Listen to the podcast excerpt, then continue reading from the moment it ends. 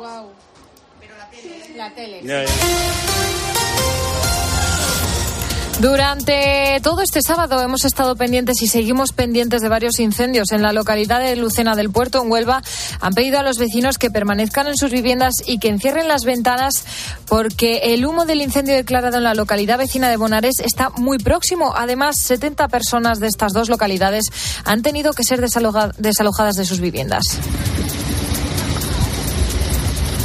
Varios medios aéreos también continúan tratando de extinguir estas llamas. Mientras tanto, los bomberos de la Generalitat han podido contener el fuego del incendio que ayer se decretaba en Portbou, en Gerona, y, esper- y esperan estabilizarlo en las próximas horas. Además, hace una hora se levantaba el confinamiento con limitaciones, eso sí, de, los municipios de Colera, Portbou y las urbanizaciones de Llansa, afectadas por este incendio que ha quemado al menos 573 hectáreas. Emily es un vecino de Portbou que ha estado confinado en el pueblo. Hemos estado sin luz toda la mañana, estamos confinados en el pueblo, no podemos salir. Dicen que igual esta tarde se abrirá, pero mm, no lo sé. O sea, la cosa está, desde aquí no hay nada claro.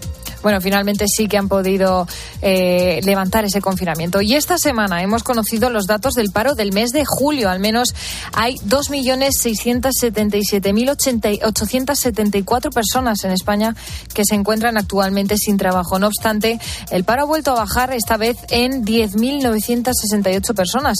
A pesar de que se haya experimentado una bajada del número de parados, detrás de estos datos se esconde una figura oculta. Luis Colón. concretamente la de los fijos discontinuos, que no se contabilizan en el recuento total de parados. En este caso, más de 114.000 empleados que se encuentran sin trabajo. La mayoría de ellos son profesores de escuela e institutos.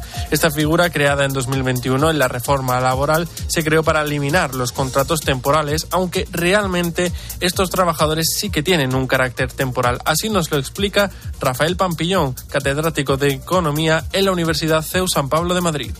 Si no trabaja, pues no figura como, como parado, sino que figura como demandante de empleo. Diríamos que pasa de una situación de actividad a inactividad, pero no ha parado, con lo cual él puede cobrar el desempleo, puede cobrar el paro si busca otro trabajo, pero no aparece como parado.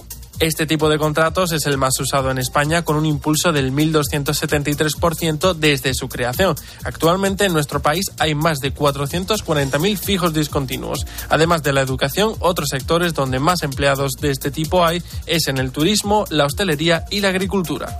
Y hoy también estamos pendientes de una reunión que se celebra hoy en Arabia, en Arabia Saudí, en la ciudad de Jeddah, para tratar de poner fin a la guerra en Ucrania. A ella está invitado el presidente ucraniano Zelensky, que ha declarado que es una cita importante para buscar una paz justa. Ucrania es cada vez más fuerte. Gradualmente la guerra se está trasladando al territorio de Rusia, a sus lugares más simbólicos y a sus bases militares. Esto es inevitable, natural y un proceso totalmente justo.